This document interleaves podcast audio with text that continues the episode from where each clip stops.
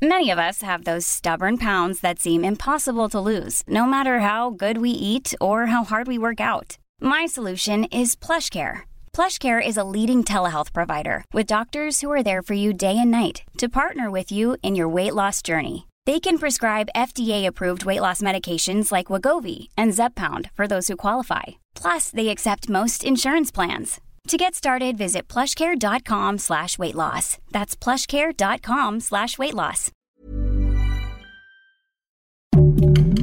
Heraldo Podcast, un lugar para tus oídos. Literal de Latin Literalis, que se apega a su sentido exacto, porque nadie es literal y ninguna idea es estática, aquí lo cuestionamos todo.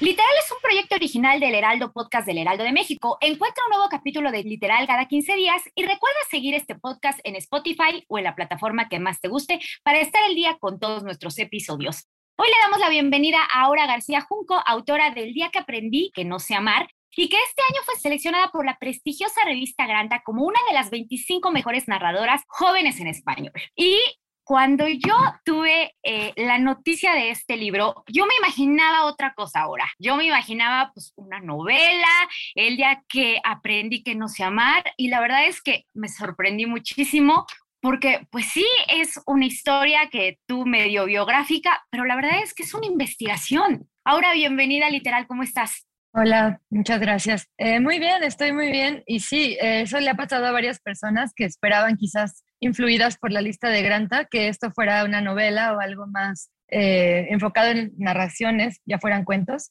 pero no, en efecto, es una mezcla entre investigación, ensayo personal y búsqueda eh, más que nada es una investigación, diría yo. Sí, oye, quiero empezar con esto. Eh, el nombre de, del libro, El día que aprendí que no sé amar, eh, te lo da una conversación que tuviste con una persona hace muchísimos años, tú lo dices en el libro, y me parece bien fuerte porque ¿quién es quién para decirte que no sabes amar o para decirnos que no sabemos amar? No, totalmente de acuerdo. O sea, el libro abre con esta anécdota que mencionas, que es un día que fui a un bar con una chica y le comenté que estaba en una relación abierta y su reacción fue decirme que nunca me había enamorado y que si podía tener una relación así era porque no sabía amar. Y se me hizo muy fuerte que una persona que no me conocía en absoluto, que no sabía prácticamente nada de mi relación, porque acababa de conocerla, pudiera decirme con tanta certeza eso, ¿no? Y así me vino esa pregunta a la mente, ¿quién puede decirte que sabes o no amar? Eh, me han hecho esa pregunta últimamente, ¿no? Así de, ¿y cuándo consideras tú que ya podemos decir que amamos a alguien? Pues yo creo que es una pregunta que es muy individual y que el simple hecho de que alguien más te la cuestione ya habla de un contexto social muy rígido, ¿no? Totalmente, fíjate que yo tuve una conversación hace, esta semana de hecho, y no, no tenía nada que ver con el libro, eh, un chico me decía, es que ¿quién nos enseña mal? O sea, él me preguntaba, ¿no? ¿Quién, o sea, realmente en cualquier concepto familiar y todo. Y le digo, igual yo metida mucho en estos temas, le digo, pues el amor romántico no lo impusieron desde siempre, ¿no? O sea, y yo eh, empecé justo, justo esa noche me llega tu, tu libro y, y digo, claro, o sea, yo, yo venía con estos temas desde, a ver, nos enseñan a amar desde que estamos viendo las tan sonadas este, películas de Disney o desde que nos dicen, ¿sabes qué? Tienes que tener un matrimonio así, así, o de lo que tú vienes mencionando en el libro de la monogamia. Eso, así nos enseñan a amar. Y me encanta porque tu libro va a desmenuzar todo esto. Sí, sí, o sea, justo es eso, ¿no? Tanto las producciones culturales como nuestro propio contexto familiar, ¿no? Porque desde ahí es de donde empiezas a tener claras qué reglas tienes o no que seguir y en la medida en que te sales más de la regla, pues más eh, reprimendas obtendrás por tu contexto, ¿no? Y en este libro lo que intenta hacer un poco es eso, hablar no solamente desde las producciones culturales que sí están muy presentes, ¿no? Porque pues de alguna forma es nuestra formación, las películas que vemos, las canciones que escuchamos, eh, pero pues también está, hay otras formas de adquirir ese conocimiento, por llamarlo de alguna manera, de lo que es amar, ¿no? Una de ellas es la familia, los amigos, la gente que si le cuentas algo que se sale de la regla, está totalmente dispuesta a hacerte saber que no es permisible eso, como la anécdota inicial del libro. Todo eso va configurando nuestro imaginario de lo que es el amor. Y además hay un capítulo en el que abordo el hecho de que no tenemos una educación para el amor que sea explícita, ¿no? Como que tenemos un montón de pistas y de cosas que se nos dicen, pero no una educación crítica sobre el amor. Y es muy eh, esclarecedor que no sea así, porque es un aspecto tan importante de nuestra formación, de nuestra historia de vida, que debería existir más eh, educación para el amor, creo yo, porque es una forma de ética. Totalmente, pero a ver, eh, metiéndonos un poquito a, los capítulos del libro, el, el, primero a mí me parece maravilloso, el filósofo de la salsa, porque me parece algo con lo que nos estamos enfrentando ahorita todas, todos, todes, porque el filósofo de la salsa, ¿no? Este, este ser deconstruido, ¿no? Me, me, encantan estas palabras. Tengo, mi mejor amiga las odia, eh, yo, yo me peleo con ellas todos los días, porque sí, ¿no? Es esta persona, eh, este, eh, sin, sin, meter spoilers, pero déjame contarlo un poquito,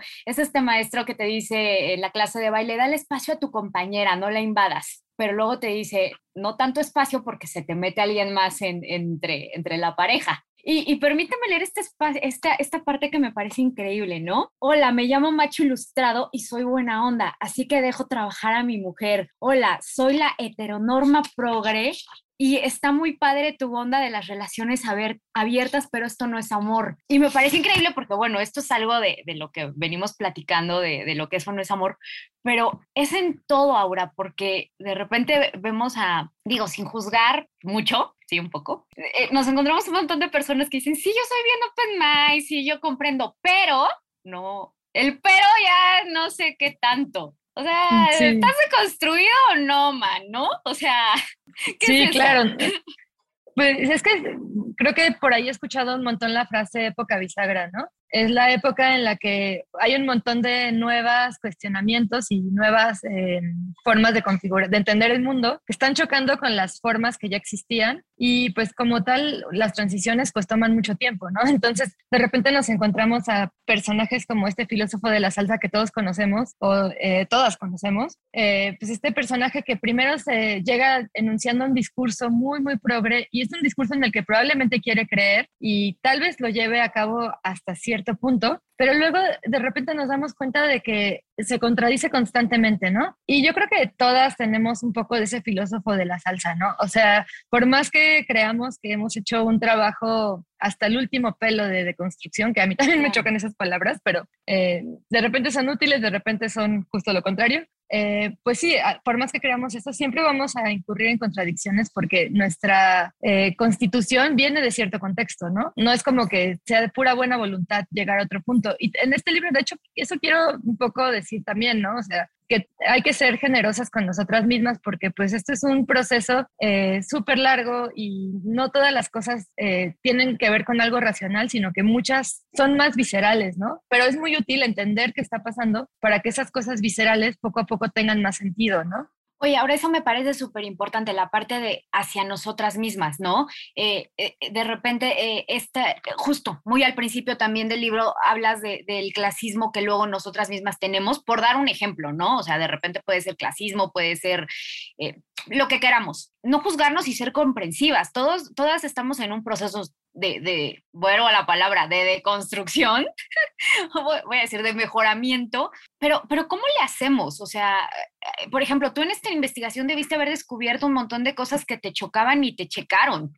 Sí, no, para mí este libro fue una cosa inesperada en, términos de las eh, cosas que me hizo cambiar en mi propia vida, ¿no?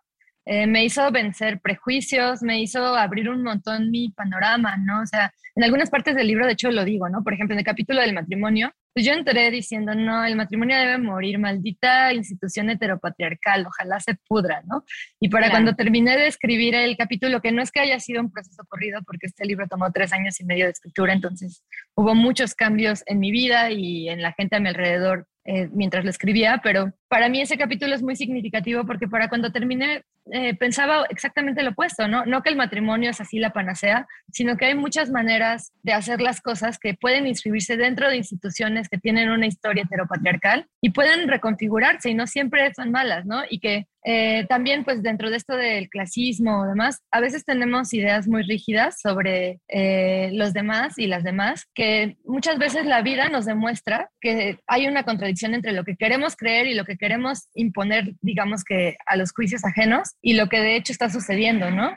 E, es que justo eso, ¿no? Eh, me, esta, esta parte además me voy a brincar un poquito donde hablas de Ovidio, de la carta de Catherine que fue tan polémica en su tiempo, una carta que hace en contra del Me ¿no? Se podría decir. Eh, Catherine, se me fue el apellido, perdón. De Noob. Este, de Noob, sí. este, donde ella enuncia por qué el Me Too no debe ser tan radical, por decirlo así, y un patán que tú cuentas de, tu historia personal, donde dice más o menos, te tuve en la palma, cuando te tuve en la palma de mi mano, me dejaste de interesar, un poco así, ¿no? Este que yo creo que todos o casi todas hemos vivido un patán así. Este, e, esa, esa cosa como de, de me voy a brincar un poquito como de darnos cuenta de, que hemos vivido esa clase de violencias sin darnos cuenta de que son violencias. A ver, me voy a regresar un poquito al Me Too. Cuando, cuando empezamos a ver eh, en Twitter un montón de cosas que decimos, oye, pero que esto no era normal, que esto, que esto no era la norma.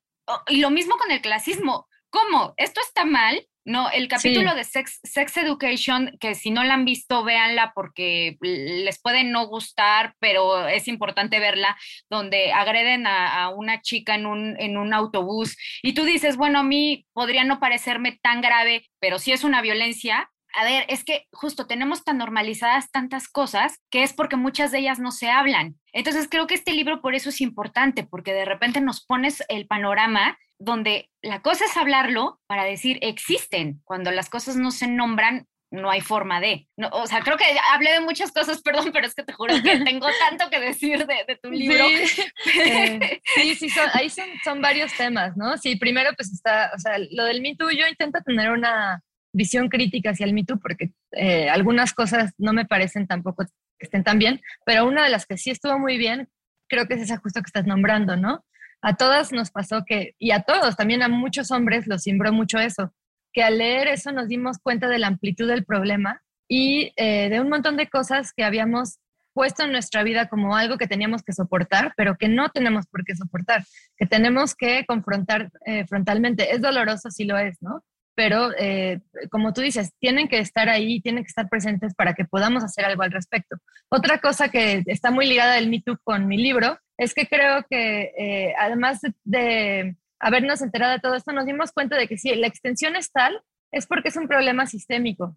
Sí hay individuos que son más peligrosos que otros y sí vale la pena señalarlos tal cual cuando realmente hay un peligro pues, fuerte, un golpeador, un violador, ¿no? Pero también hay individuos, muchos, que solo están existiendo de acuerdo a los patrones que se les impusieron y que podrían cambiar, ¿no? O sea, sí se puede cambiar. Yo sí creo que se puede cambiar y por eso estoy escribiendo un libro en el que intento no ser una voz juzgona, así nada más que te dice, ay, deconstrúyete si no eres una, una falla en el sistema, ¿no? Sino todo lo contrario, es como entendernos dentro de un sistema que nos brinda ciertas obligaciones y que cada vez que intentamos salir de esas obligaciones eh, tan normadas, pues es difícil, o sea, es difícil tanto para nosotras eh, como para los hombres, porque al final hay un sistema que se encarga de regular eso, ¿no? O sea, para muchos hombres ser machistas ha sido la única estrategia de supervivencia, por ejemplo, en un barrio. Eh, no estoy diciendo que esté bien, porque al final ese machismo a las que más nos afecta es a nosotras, pero creo que si no comprendemos como todas las partes que componen la situación en la que estamos, nunca la vamos a cambiar, ¿no? O sea, ahorita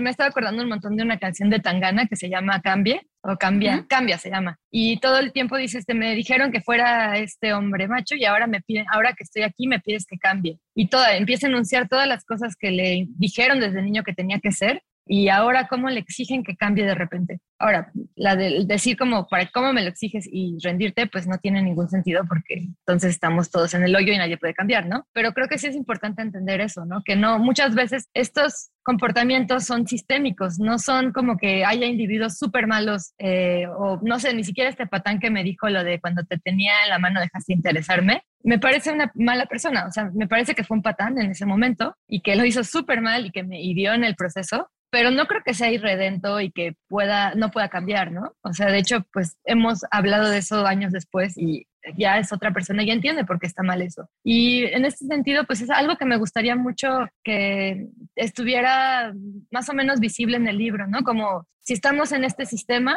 sí estamos en este sistema, pero no tenemos por qué seguir ahí estancadas ni estancados. A ver, pero también había algo que, que me llamaba mucho la atención y eso ya va para el final del libro, porque es como en parte de tus reflexiones, porque sí es verdad que, que, a ver, también muchas veces y sobre todo cuando toca ir a terapia, te dicen, este, tienes que entender en lo individual, eh, el, eh, tú y el otro tiene traumas, tiene una historia de vida, tiene una historia familiar, bla, bla, bla, ¿no? Sí, es cierto. Y ahorita que lo dices, ¿no? También es una cosa colectiva, es el patriarcado, es todo el sistema. Pero entonces, y te lo pregunto más porque obviamente tengo entendido que son tres años de investigación y varios más de, vivir en este sistema que, nos que te hacen entender todo esto. ¿Qué es ahora? ¿Qué es sobre todo lo que hace que no podamos, y lo hablo más como desde el otro lado, mantener unas relaciones sanas? Hey, I'm Ryan Reynolds. At Mint Mobile, we like to do the opposite of what Big Wireless does. They charge you a lot. We charge you a little. So naturally, when they announced they'd be raising their prices due to inflation, we decided to deflate our prices due to not hating you. That's right. We're cutting the price of Mint Unlimited from $30 a month to just $15 a month. Give it a try at mintmobile.com slash switch. $45 upfront for three months plus taxes and fees. Promo for new customers for limited time. Unlimited more than 40 gigabytes per month. Slows. Full terms at mintmobile.com. I'm Sandra, and I'm just the professional your small business was looking for. But you didn't hire me because you didn't use LinkedIn jobs. LinkedIn has professionals you can't find anywhere else, including those who aren't actively looking for a new job but might be open to the perfect role, like me. In a given month, over 70% of LinkedIn users don't visit other leading job sites. So if you're not looking on LinkedIn, you'll miss out on great candidates like Sandra. Start hiring professionals like a professional. Post your free job on linkedin.com/achieve today. O sea, ¿sí es lo individual o es el sistema o es todo? Porque estamos Yo creo que es una mezcla de todo, es una mezcla de todo, ¿no? Eh, también una cosa importante, pues es que tenemos historias individuales que tienen momentos de trauma que se empiezan a configurar desde la infancia y a veces hay cosas que simplemente nos, nos detonan, ¿no? O sea, eh, que ni siquiera estamos entendiendo por qué estamos reaccionando de tal forma a algo, pero estamos reaccionando así, o necesidades eh, diferentes entre las partes de una pareja, ¿no? Algunas personas tienen un trauma de abandono, una herida de abandono tan fuerte que requieren, no sé, reafirmaciones constantes, ¿no? Y si tenemos ese sedimento de nuestra propia vida y encima le ponemos todas estas estructuras rígidas que muchas de nosotras no podemos seguir porque por X o por Y no podemos adaptarnos a ellas porque realmente son eh, como pues, imposibles, ¿no? Es como este, o sea, saltándome tres pasos, como este ideal del cuerpo perfecto, que también habla un poco de eso en el libro. Es un ideal que no existe, o sea, no existe porque además eh, tiene muchas manifestaciones y no podemos tener el mismo cuerpo, tres cuerpos al mismo tiempo, ¿no? Lo mismo sucede con las relaciones. Parece ser que hay una sola forma de relacionarnos y en tanto que no encajamos de ella, eh, pues nos sentimos un fracaso, ¿no? Y también ese sentimiento de fracaso es el que de repente nos hace fracasar. Y luego también está otra percepción de que una relación breve es un fracaso, ¿no? Y yo no creo que necesariamente sea así. Eh, y eso tiene mucho que ver con la idea de amor romántico, de que si una relación no dura para siempre o algo equivalente, pues es un fracaso. Y realmente en nuestra época eso ya cada vez está menos vigente, porque ¿cuánto duran las relaciones ahora? No mucho, muchas de ellas no mucho. Sin embargo, creo que todas tenemos la experiencia de haber tenido una relación breve muy buena, o una o dos muy, muy buenas, que sí se acabó por lo que sea, pero no no, no hay por qué pensar que porque no duró para siempre está mal. De hecho, eso es puro amor romántico, ¿no? Y sobre eh, lo que decías, yo creo que una cosa importante es pensar que en realidad sí están cambiando las cosas. O sea, porque si no, siento que se puede eh, llegar como un sentimiento derrotista, ¿no? De, pues ya esto nunca va a estar bien. Eh, y creo que mm, quizás no va tan rápido como quisiéramos la posibilidad de relacionarnos diferente, pero existen cada vez más aperturas a otras formas de relacionarse, o incluso dentro de, con eso no me refiero solo a las relaciones abiertas, ¿no? sino dentro de las propias relaciones monógamas, a otras formas de relacionarse, como dice una investigadora a la que cito un montón, Stephanie Kunz, em, a relaciones sin coerción eh, por parte del hombre a la mujer, por parte de los sistemas económicos. Estamos muy lejos de ahí, sin duda, pero poco a poco al menos nos damos cuenta de que es deseable tener relaciones sin coerción, cosa que yo creo que nunca en siglos pasados al menos alguien se había puesto a pensar como esta relación tendría que tener o no coerción, ¿no? Esa simple pregunta que ya está en el aire dice mucho de las posibilidades que tenemos ahora que no teníamos antes. Sí, y es importante esta parte de decir, ¿no? Sobre todo ahorita que, que hablábamos tanto del Me Too y que se manejaba, es que ya no vamos a poder ligar. No, el ligue simplemente cambió, ¿no? No es que ya no exista, es que eh, las maneras cambiaron y, y también súper recomendable toda la parte donde hablas de las redes sociales, que a ese por favor hay que dedicarle otro capítulo completo porque se me hace que nos da para otro episodio, pero volviendo a lo que decías, ¿no? Yo creo que, eh, y te cito por favor, aspirar a relacionarnos de manera más honesta y con buenas intenciones no garantiza nada, pero es un buen inicio.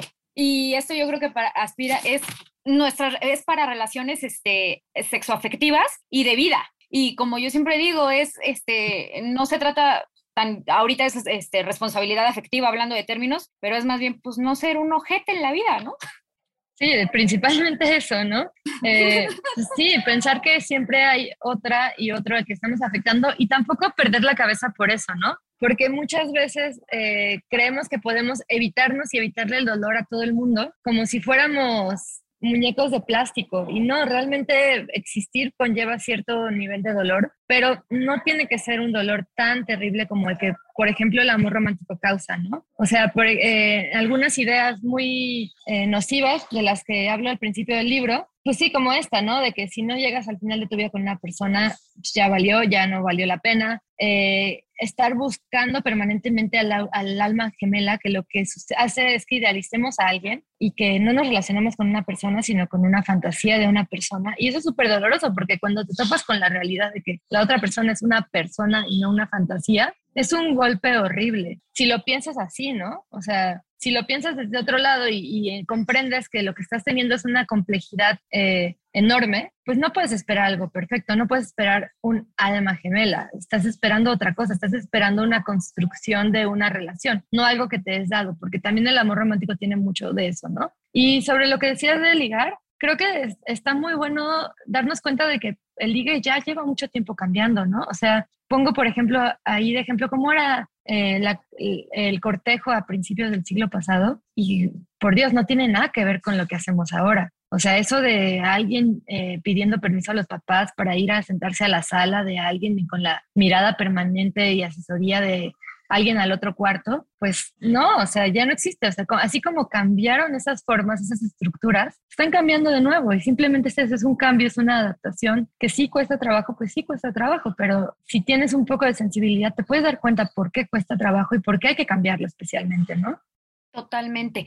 Oye, ahora, eh, ya mencionabas lo de, lo de la idea del matrimonio, pero dime, eh, a lo largo de, este proceso de lecturas, de, investigación, ¿qué idea te cambió radicalmente y qué otra dijiste, no, sí, o sea, esta sí, sí, sí me la quedo, sí, sí me la compro y estoy segura que, así es? Ay, wow, qué pregunta tan difícil. Pues, em, a ver si de bote pronto sale. Sí, yo, yo creo que para mí sí, la principal es el matrimonio. Eh, porque de verdad yo toda mi vida era como, no, es que el matrimonio, qué institución más caduca y horrible, ¿no? Y de repente, pues no me parece tanto, ¿no? O sea, me parece que el matrimonio como era antes, sí es una institución caduca y horrible, pero al ver a la gente que se casa a mi alrededor, me doy cuenta de que hay otras formas de tener un matrimonio y de concebirlo, ¿no? O sea, menciono, por ejemplo, la idea de que un matrimonio puede ser solo un ritual colectivo, ¿no? Tener tu ritual que implica no solamente a ti, sino a tu comunidad, ya es en, sí un acto muy poderoso y esos actos rituales y poderosos siento que se han perdido un montón en las sociedades contemporáneas urbanas, ¿no? Eh, sí, ayer, por ejemplo, me contaban todo el ritual de pedida de mano de una comunidad aquí en Oaxaca y es un ritual hermoso, o sea, sí tiene un montón de rasgos heteropatriarcales, sin duda, pero también tiene una parte muy bonita, muy colectiva, muy dulce, que pues para como vivimos, todas las cosas están ligadas, ¿no? O sea, no es, la cosa más dulce siempre va a tener rasgos de cosas que están jodidas y no por ello se pierde esa posibilidad de entender lo dulce dentro de lo jodido, ¿no? Digo, no hay que perdonar las cosas jodidas, pero pues sí hay que entenderlas. Y con el matrimonio me pasó justo esto, ¿no? escribí un capítulo absolutamente diferente eh, y luego dije, espérate, aquí hay algo raro. Luego, otra cosa que también me cambió muchísimo fue el capítulo sobre la diferencia de edad. Estaba escrito muy diferente eh, y muy categóricamente, juzgando a todas las personas que tienen eh, relaciones con diferencia de edad. Y lo fui cambiando conforme fue avanzando el tiempo porque me di cuenta de que lo que yo creía era muy, muy cuadrado, ¿no? Eh, y sí pienso que la sociedad incentiva relaciones con diferencias de poder y de edad, obviamente con hombres más grandes y mujeres más jóvenes, y muchas veces estas relaciones son pedófilas incluso, pero otras veces son relaciones consensuadas que no solamente aportan al, al, hombre, ¿no? Porque también creo que a veces nos infantiliza mucho esta tendencia de decir, no, es que tú estás siendo una víctima todo el tiempo. Pues no, no necesariamente, ¿no? Y en este tipo de relaciones, pues dentro de mi investigación me di cuenta de que hay de todo. Eh, y que hay mujeres jóvenes que tienen un novio 20 años mayor que están felices y no están siendo manipuladas, ¿no? Y hay otras que sí, y que no se pueden dar cuenta, porque también la diferencia de edad pesa, ¿no? Eh, pesa en todo sentido, en experiencia de vida, en recursos, en formas de manipular, porque pues, también puedes aprenderlas, pero no siempre es así. Y creo que es muy importante tener eh, la conciencia de que si no nos volvemos nada más entes juzgones, que no abonan nada a las relaciones ajenas ni propias y que además, eh, pues probablemente incluso nos estemos equivocando y la vida quizás se encargue de desmentirnos, ¿no? No, y es que cada relación es un mundo, ¿no? Oye, y ya, este, ¿con qué te quedas? O sea, que dijiste, no, en esto sí, definitivamente, sí es mi idea y con esta me quedo. ¿Tienes alguna? Eh, las relaciones abiertas, ¿no? Sí funcionan. Sí, sí. Eh, sí, no, pues yo, yo partí de que sí funcionaban porque pues ya había tenido, de que sí funcionaban a veces, ¿no? En realidad, creo que ese capítulo es un buen ejemplo porque desde que lo empecé a escribir tenía yo una visión crítica de las relaciones abiertas, no como la solución a todos nuestros problemas, sino como una posibilidad más. Y así terminé de escribir el capítulo. Eh, no idealizándolas, no diciendo esto nos va a salvar a todas y todos y todos tenemos que tener relaciones abiertas o si no estamos teniendo viviendo en la prehistoria porque para nada es mi idea sino diciendo esta es una opción muy buena para algunas personas creo que se puede aprender mucho incluso desde las relaciones monógamas de las relaciones abiertas y eh, también tienen muchos problemas y también están permeadas por patriarcado en muchos casos y por neoliberalismo en muchísimos otros casos, ¿no?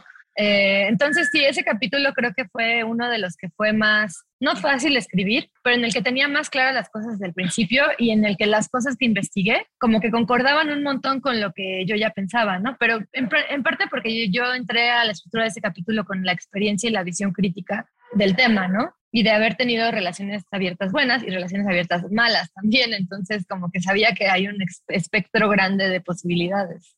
Y, a ver, gente, este, pues no todo es para todos, ¿no? Y, bien lo dice ahora desde el principio, esto no es un manual, o sea, no, no, no es aquí este, una, no, no les está eh, este, imponiendo nada. Y ella habla desde su experiencia y desde una investigación, y como siempre la clave es la comunicación en pareja, ¿no? Este, y de nuevo, no sean mala onda, si van a entrar a una relación abierta o monógama, pues siempre desde, desde la comunicación. Este, ahora, eh, este, este podcast pues es, es, de libros y me gustaría eh, que nos recomendaras unos tres, cuatro. Eh, el libro está plagado de recomendaciones, si quieres de ahí, este, de los que utilizaste, de los que más te marcaron o de los que tú quieras que pueden ser relacionados también con, con esta lectura. Este, ¿nos, ¿Nos regalas algunas recomendaciones? Sí, claro. El libro que me marcó más, yo creo, que se llama eh, Pensamiento monógamo, terror poliamoroso de Brigitte Basallo. Este es un libro eh, que probablemente sea más radical para, para las y los lectores.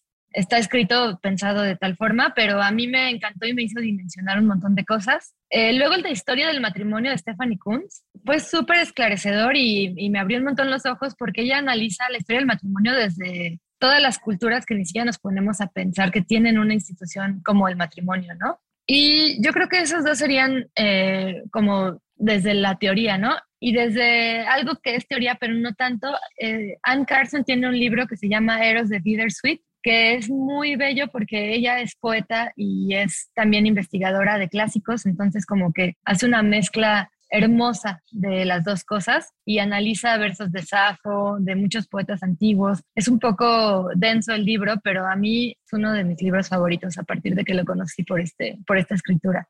Buenísimo. Y obviamente eh, nos quedamos con El día que aprendí que no sé amar de Aura García Junco, editado por Seis Barral, que está recién salidito. Y yo quiero cerrar con esto ahora, si me permites, porque me pareció súper potente. Y es que en esta expectativa del final feliz se cometen muchas violencias y se toleran muchos abusos. Y no más, gente. O sea, ya, ya la vida es una y no estamos para, para amargarnos. Entonces, este, no toleremos más violencias ni seamos de nuevo malas personas. Eh, y bueno, quiero cerrar esto diciéndonos que por favor nos sigan en las redes sociales del Heraldo Podcast si quieren, si les gustan nuestros contenidos, que tenemos un montón, que nos sigan en nuestro Instagram y TikTok del Heraldo Podcast. ¿Y cómo te encontramos a ti, Aura? ¿En qué redes? Eh, con, mi, con mi nombre estoy en todas las redes. Lo que más uso son Instagram y Twitter, pero como Aura García Junco, seguro que me encuentro. Y también en mi página, bueno, que es auragarciajunco.com.